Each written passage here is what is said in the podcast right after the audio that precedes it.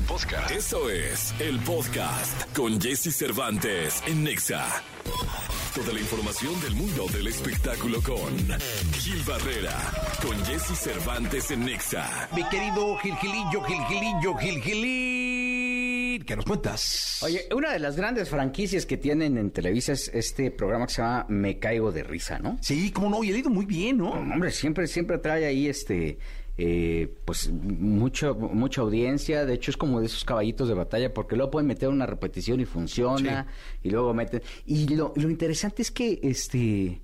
Eh, siempre tienen figuras, o sea, siempre tienen personajes diferentes, ¿no? Creo que hasta Daniel de Turbide ya estuvo ahí, por ejemplo, ¿no? Que ya da noticias. Y la verdad es que creo que lo, lo importante de este tipo de propuestas es que este eh, a pesar que tiene un elenco fijo, siempre hay una sorpresa, está esplenda, se nota la armonía y entiendo que Lalo Suárez, a quien le mandamos un abrazo, que es eh, el responsable de esta, de esta, de este programa, pues siempre está como incentivando a sus conductores y los apapacha y que los invita que, que a la cenita, no, este trata de que siempre haya una convivencia.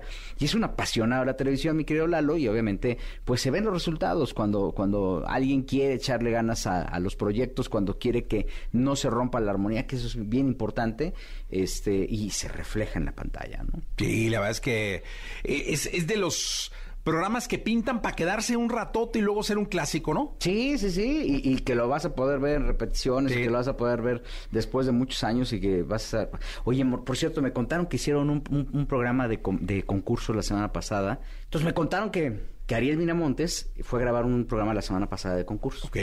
Entonces, una franquicia que bien bonito, que le echaron un montón de ganas, que, pero que iba como adormilado. ¿Cómo? Entonces, que todo lo que le estaban contando en el, en el, ¿El en el chícharo y todo, que no agarraba los chistes, que se le iba el avión, que quién sabe, rarísimo, rarísimo. No sé si lo hizo como, como inconforme o, o- o qué fue lo que pasó, porque es un cuate súper profesional. Sí, cómo no. Este, pero que andaba, este, así que de repente había unos lapsus tremendos. Se le iba la onda. Qué bueno que hasta la productora, creo que es Rosa María Noguerón, Noguerón, que Ajá. trabajó mucho tiempo con, con Memo del Bosque, que no sabía ni qué hacer. Si es- ¿y ahora qué hacemos? ¿Le damos agua de horchata ¿Qué se hace o en algo? estos casos? Sí, porque es el- ¿qué le pasó a, las- a su azúcar o con Sí. qué? Porque andaba con un ánimo... Este, ¡Qué totalmente- loco! Ah, se, se me hace rarísimo porque el cuate siempre está al pie del cañón y Sí, bien. y como de muy buen humor siempre, ¿no? Sí, y es muy profesional. O sea, eh, es, es un programa de como, como Albertano, pero este, pero que se eleva el avión bien gacho. Estaban haciendo algo, como una nueva versión de 100 mexicanos dijeron, pero con Albertano.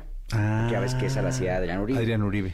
Este, y bueno, pues ojalá y les haya quedado bien, porque ya ves que luego en edición tienen que estar ahí cuidando. Haciendo todo, magia. Porque luego que en edición, que luego que se les olvidan los nombres y cosas así, Sí. hacen maravillas. Sí, no, no, no, qué bueno. Pues digo, qué bueno que hacen maravillas, pero qué, qué bueno que ojalá que arreglen lo de este Ariel. Sí, sí, sí. Unas vitaminitas o algo así para que.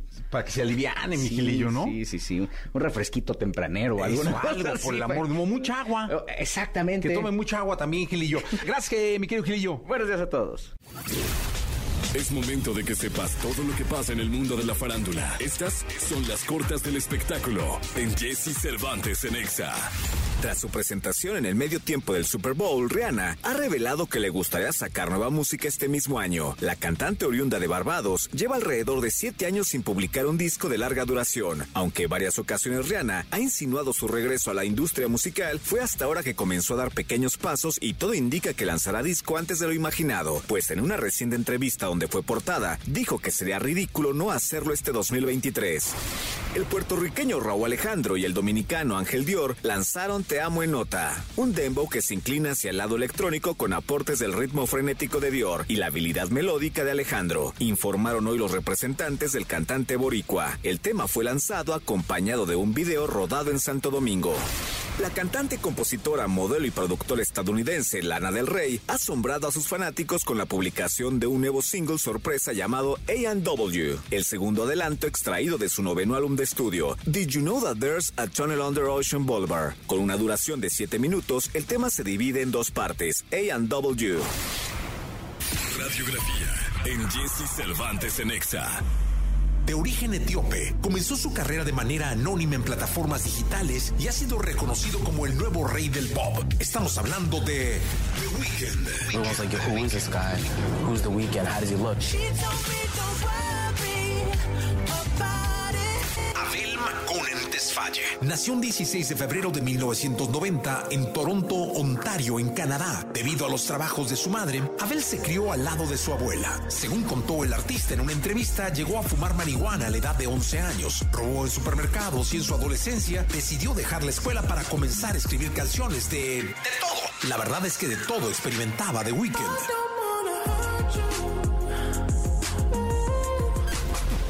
Lado del productor Jeremy Rose, formarían un proyecto con el cual subirían sus melodías a la plataforma YouTube bajo el nombre de The Weeknd, logrando la atención del público y del cantante Drake, quien las incluyó en su blog. Para 2011 lanzarían su sitio web House of Balance, el cual fue aclamado por la crítica, así como fue candidato al premio de música Polaris en el 2011. Comenzaría a presentarse ante el público, haría colaboraciones con el rapero Drake y solo mantendría comunicación con los medios a través de Twitter. Los festivales de Coachella, Son Festival de España y Portugal, Wireless de Londres y otros de Europa se rendirían ante el talento de The Weeknd.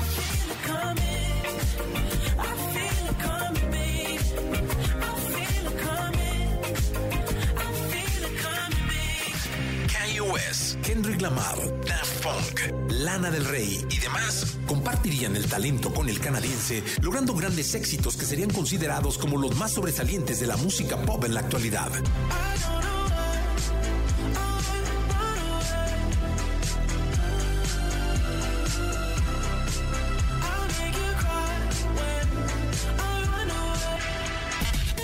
2021, The Weeknd se presentaría en el show del medio tiempo del Super Bowl y para que todo saliera bien, el mismo cantante gastó de su bolsillo 7 millones de dólares. Hey, The Weeknd. For the weekend. I love you so much. Thank you. Irreverente, talentoso e innovador, él es The Weeknd.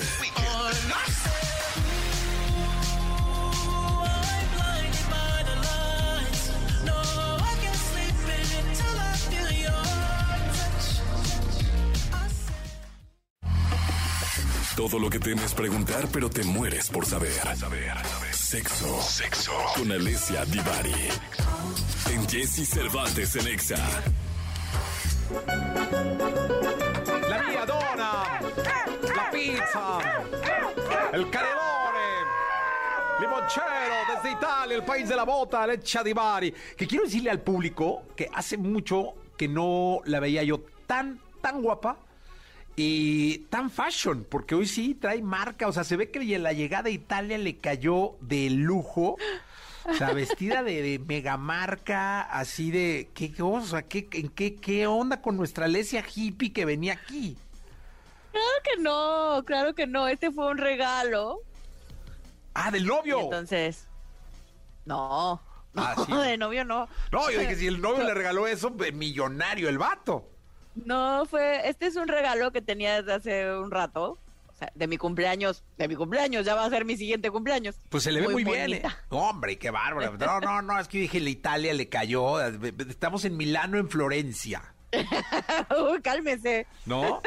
Qué bueno, Divari, me da mucho gusto. Aparte, verla sonreír, verla bien, se ve que Italia le está cayendo de perla, o sea, de, de la San Pedro de los Pinos a Florencia.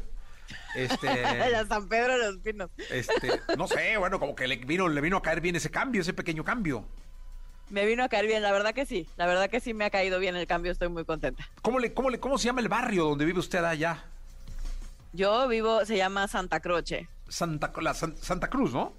Santa Cruz, en español. sí, italiano. Santa No, Cruz. pinche pedo natural. Yo lo saco No, se te da, mijo. Se te da. Cuando eso. sea grande quiero ser como tú. No, hombre, pues, el- maneje usted la cana entonces y maneje usted los, los idiomas con esa fluidez.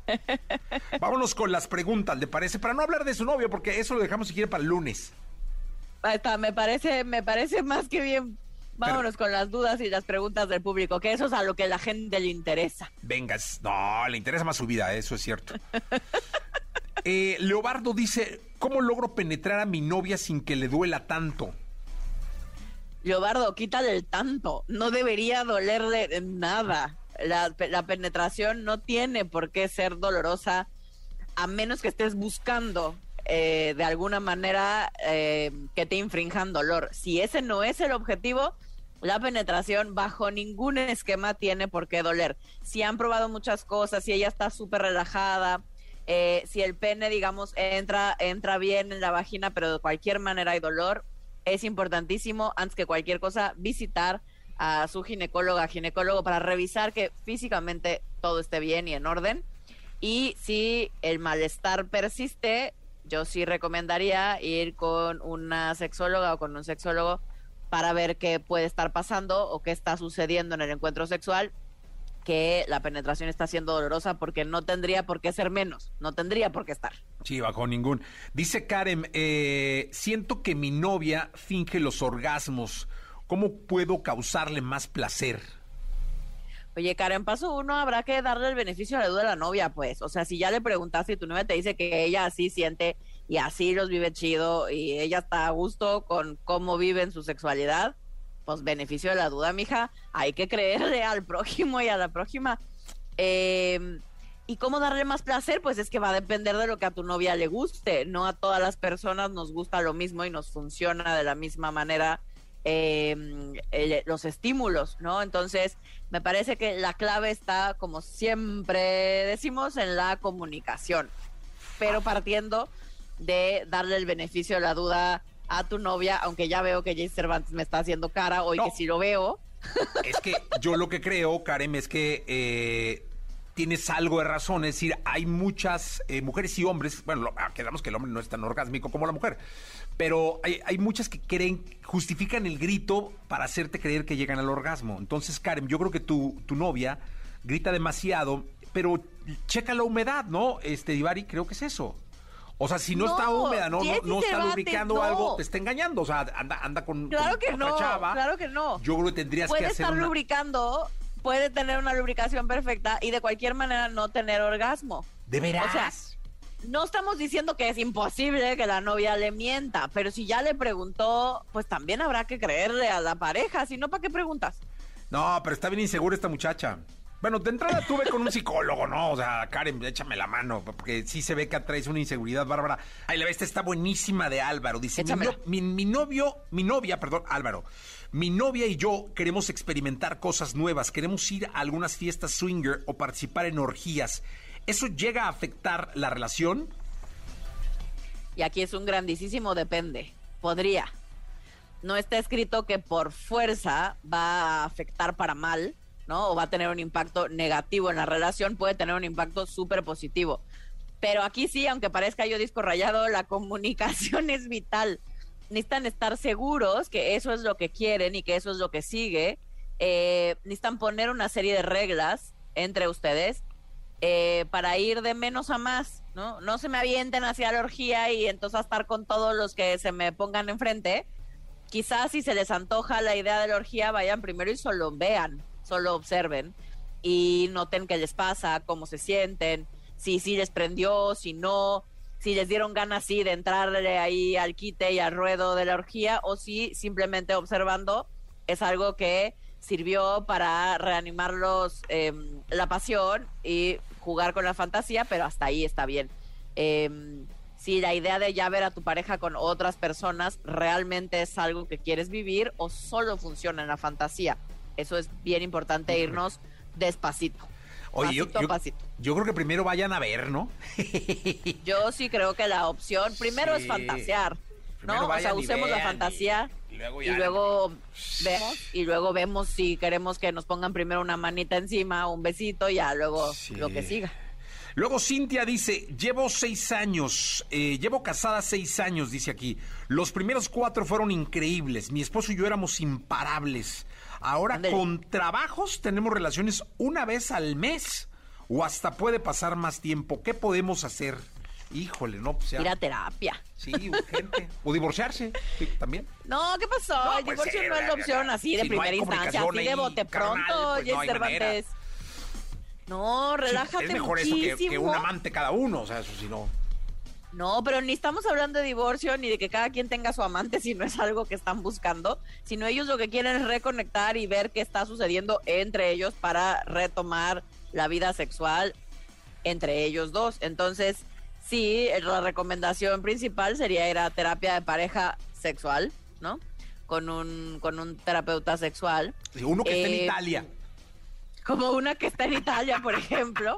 Este, no, pero también algo que pueden hacer, sí, primero es revisar qué es eso que ha ido, que sienten, que ha ido cambiando en ustedes, qué pasó de cuatro años, ¿no? No, ¿qué dice? Sí, eran parables. Seis años. Cuatro años. Los Cuatro primeros años. cuatro fueron increíbles, dice, ¿no? Pero llevan seis. De estos dos años para acá, que puede ser también, podríamos eh, animarnos a aventar una hipótesis, porque dos años para acá la pandemia también ha hecho de las suyas en muchas relaciones, ¿no? Eh, quizás cambiado, cambió la forma de para ti, para tu pareja de trabajo, y entonces ahora se ven siempre. Y eso en muchas parejas mató la pasión o la dinámica de pareja cambió y entonces están más cansados y la rutina es distinta y eso hace de las suyas. Yo no descartaría el tema pandemia, dado un poco la sincronía de los tiempos. Eh, Divan, en la última, eh, dice, está muy buena, ¿eh? Dice eh, Daina, hace unos meses me quité el DIU porque me salieron unos quistes. Mi novio y yo siempre nos cuidamos, pero me da muchísimo, muchísimo miedo quedar embarazada desde que me quité el DIU.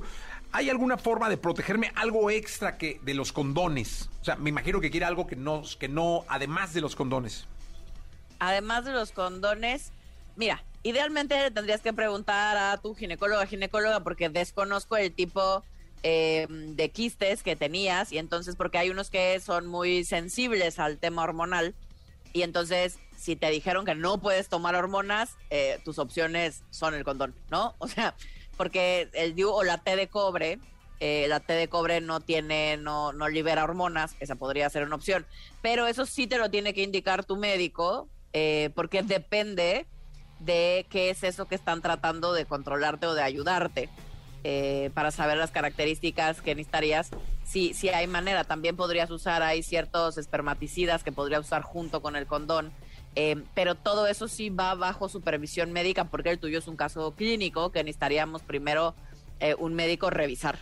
Larisa, eh, ¿cómo puedo hablar sobre la masturbación con mi hijo de 13 años? Siento que es eh, buena edad para hablar del tema, pero no quiero incomodarlo. Se vale que sean mamá y papá con cualquiera de sus hijos o mamá con hijo y papá con hija. No, cualquier combinación es valiosa. No, no tiene por qué ser determinado por el género. Y pues nada, lindo fin de semana para todos, que todavía falta, pero como yo los veo hasta el lunes, pues se los deseo de una ¿A dónde va a ir usted en Italia el, el fin de semana? Díganos. No vaya ya al Puente Vecchio, ya nos aburrió diciendo, no es el Puente Vecchio, está re feo y bien grande. No, el fin de semana no no sé no sé a dónde voy a ir, pero quisiera quisiera ir al mercado central que no he ido porque quiero probar la hay, como una cosa típica aquí que se llama lampredotto, que son como unos sandwichitos que es tripa pero cocinada de una forma como muy particular y es como el platillo como callejero, de comida callejera típica.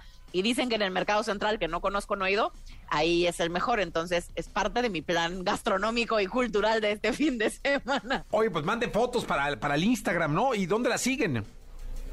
Como arroba sexóloga Divari en Instagram o en cualquier red social, igual como sexóloga Divari. Ya tengo mi TikTok. ¡Wow! ¿Y baila? Te tengo un bailecillo por ahí. ¡No! ¡Qué bueno! Vamos a entrar de inmediato. Gracias, Ivari. Nos vemos el lunes. Pásenla bonito. La entrevista con Jesse Cervantes en Nexa. Amigos de XFM, me da muchísimo gusto tener a Matiz en este programa. ¡Qué gusto! Oigan, que decirles algo. ¿Cómo me da gusto su éxito, caray? Auditorio Nacional, este... ¡Qué bárbaro! O sea, está increíble todo lo que está pasando. Sí, empezamos el año con todo. Eh, la verdad es que el cierre de año pasado fue increíble y ahorita febrero acabamos de estar en el Auditorio Nacional. Dos días. Yay. Pero dilo bien, dos días vendidos. Andaba súper, andábamos súper volados, la neta. Sold out, dos días sold out. Este, fueron conciertos muy especiales. Tú sabes cuánto hemos trabajado para poder llenar esos recintos tan grandes y, y felices. Felices también de, de que hoy en la noche sacamos música nueva. Deben saberlo. Y felices, muchos, muchos planes, mucha música. Oye, cuéntenme algo, porque tampoco es que haya pasado mucho tiempo, ¿eh? Eh, bueno, es que tú lo ves eh, desde una cabina preciosa que tienes, pero nosotros de ir a todas las radios de todo el país y los shows y todo han sido ocho años. O sea, O sea, hay quien, hay quien pasa 20 y no hace un auditorio. bueno, eso, eso es sin duda una bendición. es una bendición. Hacerlo simplemente al tiempo que tuvo que ser eh, fue un- ha sido una bendición y, y como dice Mel, bien emocionados porque la gente estaba, teníamos cuatro años sin tocar en México, en Ciudad de México cinco años más o menos. Entonces se sintió así este vibe de necesito, necesito cantar. Y nosotros igual, entonces fue un, ahí un ambiente bien, bien perro. Muy buenos invitados, entonces estuvo muy cool. Porque mira, la lógica dice que siguen tres auditorios, un Palacio de los Deportes, digo, es el camino, ¿no? Y un Forosol. Hombre. Este, ¿Por qué no? Pues digo, digo, obviamente. Sí, eh, claro, pues es que... Soñar es gratis y si costara lo pagaríamos. ¿no? Oye, no, pero te voy a decir una cosa, soñar es gratis, pero ¿cómo han trabajado?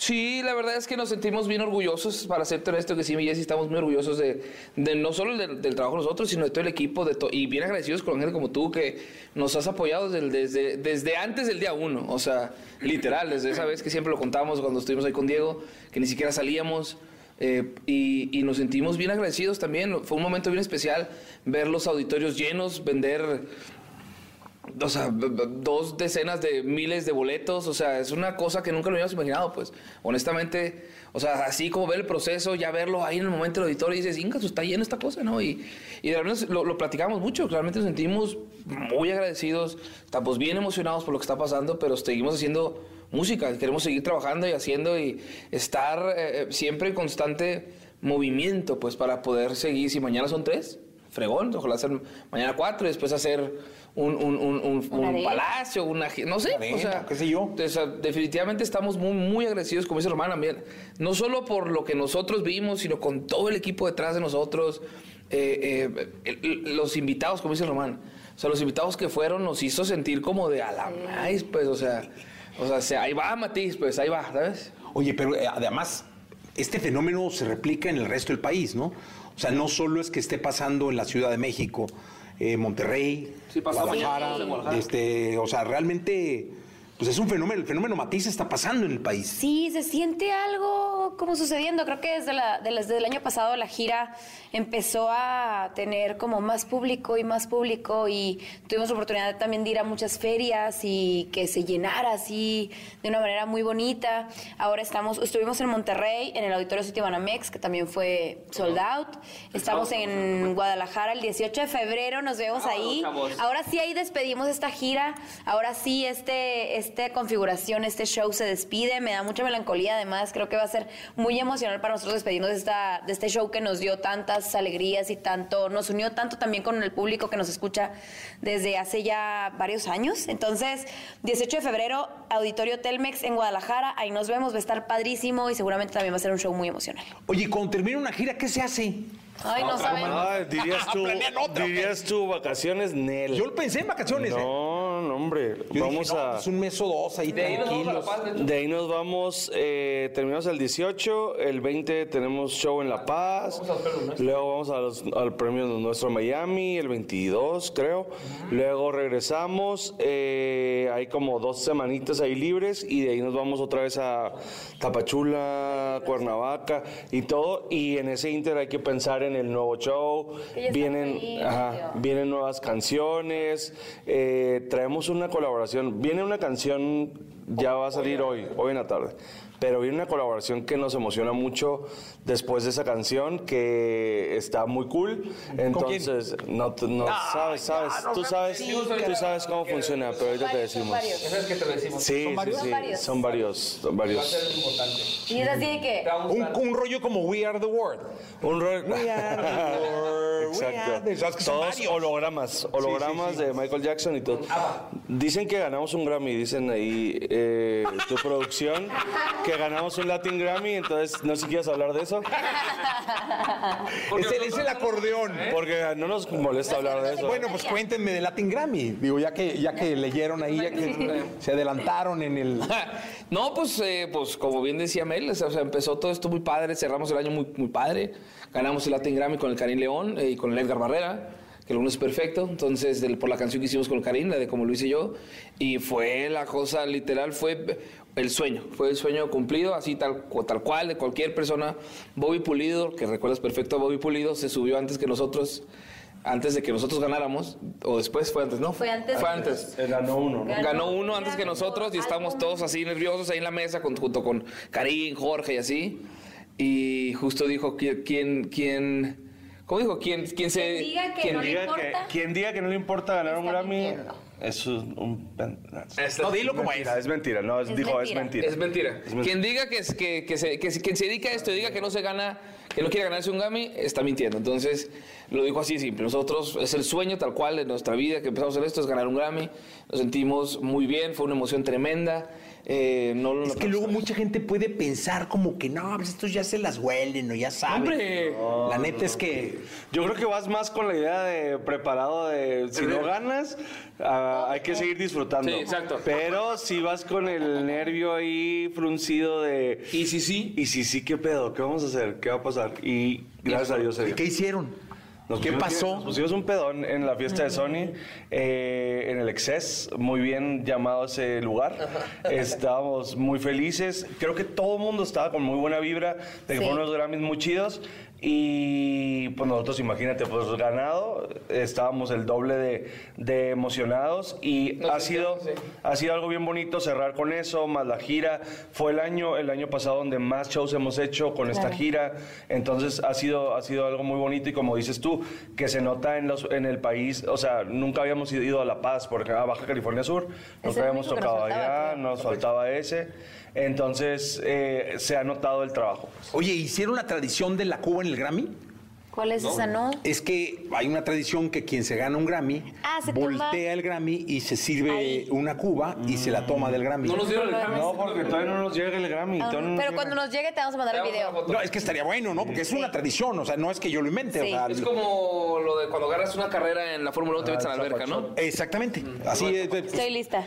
Ahí digo, no tiene que ser Cuba, ¿no? Puede ser un whisky, entrenado un para tequilita, Pero va a un mezcalito, o- pero algo así festejen así con esa tradición tan hermosa. Sí, sí, teniéndolo ya en la casa, no sabe lo que va a hacer ese Grammy, no sabe lo que va a recibir. El el contenido amor. que va a tener es, está peligroso.